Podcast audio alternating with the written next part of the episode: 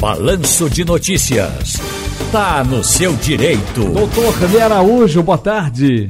Boa tarde, Ciro Bezerra. Boa tarde para todos os ouvintes da nossa rádio jornal. Feriado, mas vamos trabalhar? Vamos, e eu já pergunto de pronto para o senhor, feriado mesmo hoje?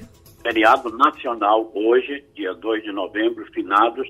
Dia 15 de novembro nós teremos o feriado nacional da proclamação da República Dia 8 de dezembro, nós teremos um feriado municipal no Recife, que é o de Nossa Senhora da Conceição.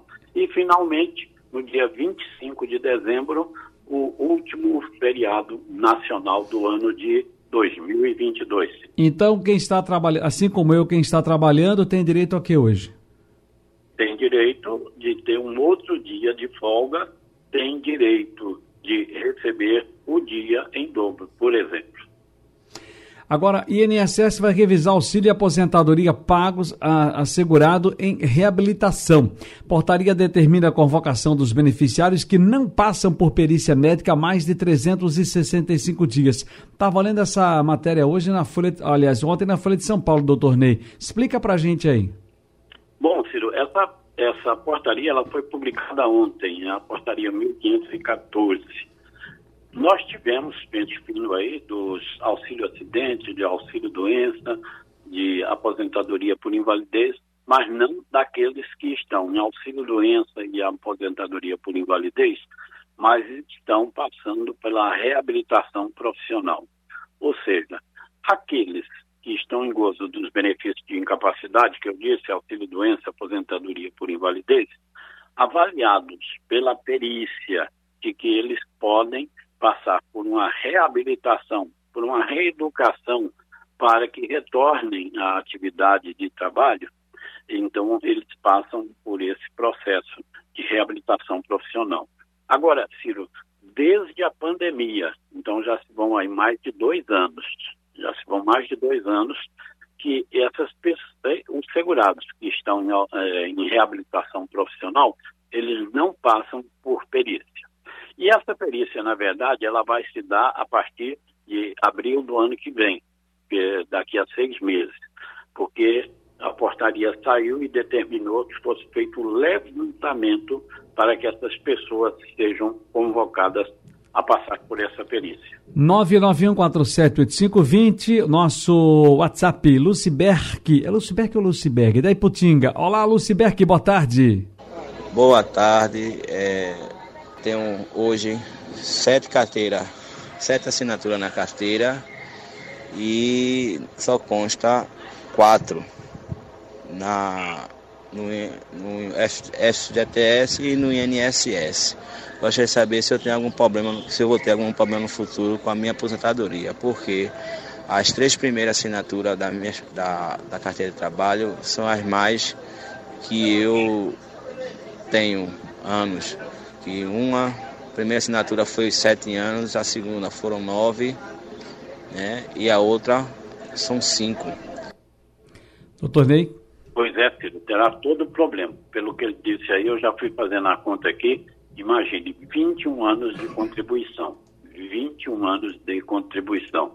É o que eu chamo sempre a atenção, não é? Os advogados previdenciaristas em, em geral chamam essa atenção as pessoas têm que acompanhar a sua vida contributiva para saber como é que está a situação. Imagine se essa pessoa deixasse só para daqui a 10 anos ou mais, quando ela achasse que pode se aposentar. Então, ela teria muito mais problema para tentar resolver isso. Então, eu recomendo que ele procure de imediato um advogado previdenciarista para ouvir o histórico dele, ver documentos que ele tenha em mãos para procurar solucionar essa situação dele. É por isso que muita gente sai com um pedido é, de aposentadoria concedido pelo INSS feliz da vida e não sabe ele que deixou de entrar tempos de contribuição. E isso traz um prejuízo grande na aposentadoria da pessoa. Antônio José de Campo Grande. Fala, Antônio. Olá, boa tarde, doutor Ney. Eu gostaria de saber se a revisão da vida toda já foi aprovada pelo Supremo. Quem fala é Antônio José, de Campo Grande. Antônio José, a revisão da vida toda foi aprovada pelo plenário virtual mas a pedido do Cássio Nunes, ela será levada ao plenário físico. Portanto, temos que aguardar esse julgamento do plenário físico para que ela seja concretizada. Eu chamo a atenção de quem é aposentado até quem é pensionista. Só deve fazer, só, só poderá fazer essa revisão quem estiver recebendo benefício há menos de 10 anos. Portanto, se você ainda não deu entrada no seu pedido, procure um advogado previdenciarista para dar entrada, não deixe passar mais de 10 anos, porque aí você vai perder o direito de pedir a revisão. Há uma dúvida muito grande, doutor Ney Araújo, é, no campo político e econômico, com relação, e é claro, isso na sociedade, com os trabalhadores e trabalhadores, com relação ao que pode mudar no salário mínimo e nas aposentadorias do INSS. Reajuste real do mínimo, recriação da Previdência e isenção maior do imposto de renda são expectativas de aposentados. Após a vitória de Luiz Inácio Lula da Silva do PT, a possibilidade de concessão de reajuste real ao salário mínimo, com aumento acima da inflação, deve ser medida econômica de maior impacto para aposentados e pensionistas do INSS, que é o Instituto Nacional do Seguro Social, e trabalhadores que recebem o piso nacional. Eu vi também hoje cedo uh, mais uma reportagem nacional sobre essa, essa, essa história, através do, do, do senador eleito do Piauí, Wellington Dias, ele dizendo que ele que foi um dos coordenadores da campanha de Lula também, confirmando hoje o modelo que será adotado pelo governo petista para reajuste do salário mínimo. A fórmula considerada a média de crescimento do PIB, Produto Interno Bruto, dos cinco anos anteriores ao aumento, além da inflação do ano anterior. É, inclusive, o, o reajuste real deve, deve ficar, pelos os cálculos que estão fazendo aqui, na faixa de 1,4%.